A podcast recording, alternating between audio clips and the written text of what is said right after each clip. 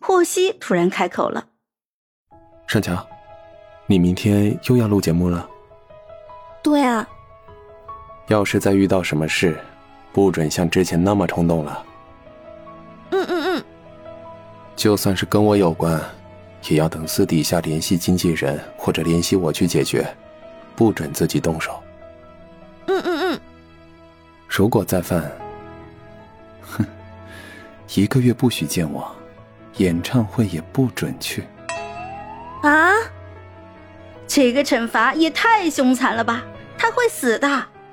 盛乔立刻竖起了三根手指，就发誓：“我我我我保证不再冲动，克己复礼，严于律己，牢记社会主义核心价值观，争做社会主义三好青年。”霍希抿了一下唇，像是想笑，又忍住了，就淡声的说：“行，吃饭。”第二天，盛乔睡了一个小懒觉。吃完午饭，丁简已经带着周侃过来给他化妆了，然后就直奔《星光少年》节目组的录制现场而去。从这一期开始，剩余的二十五个选手分为五组，每期每组淘汰一个人。其他的三位导师昨天就到了，会指导选手彩排的。盛乔什么都不会，节目组也就没有要求他彩排到场。一到现场，所有的工作人员都在看他。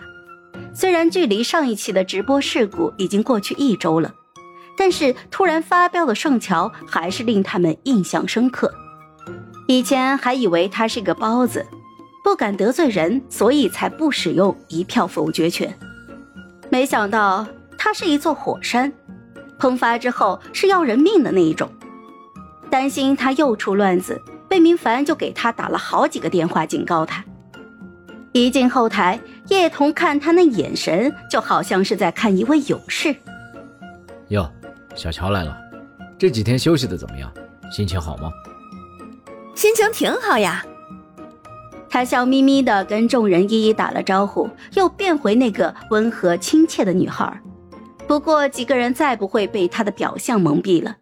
黎饶似乎一直不太喜欢他。也不知道是讥还是讽的，就说：“还以为你只会夸人呢，没想到你还会骂人呢。我骂人挺厉害的，你要听听吗？”旁边的方白顿时就想起那句振聋发聩的“肾虚阳痿早衰怪”，生怕盛乔当场说出来，就着急说：“乔小姐，好女孩不准说脏话。”盛乔朝他笑笑，李饶也没有再说话了。几个人就探讨了一下今天将被划到淘汰边缘的选手，这种五个人表演、四个人晋级、一个人淘汰的赛制最是残忍了。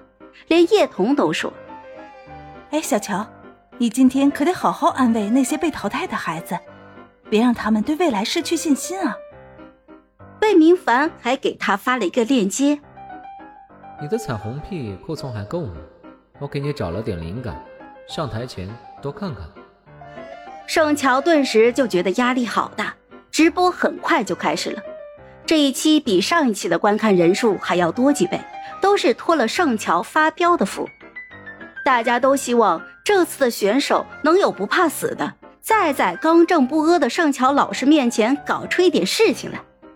结果这次的选手都很正直，就连盛乔都不怎么放彩虹屁了。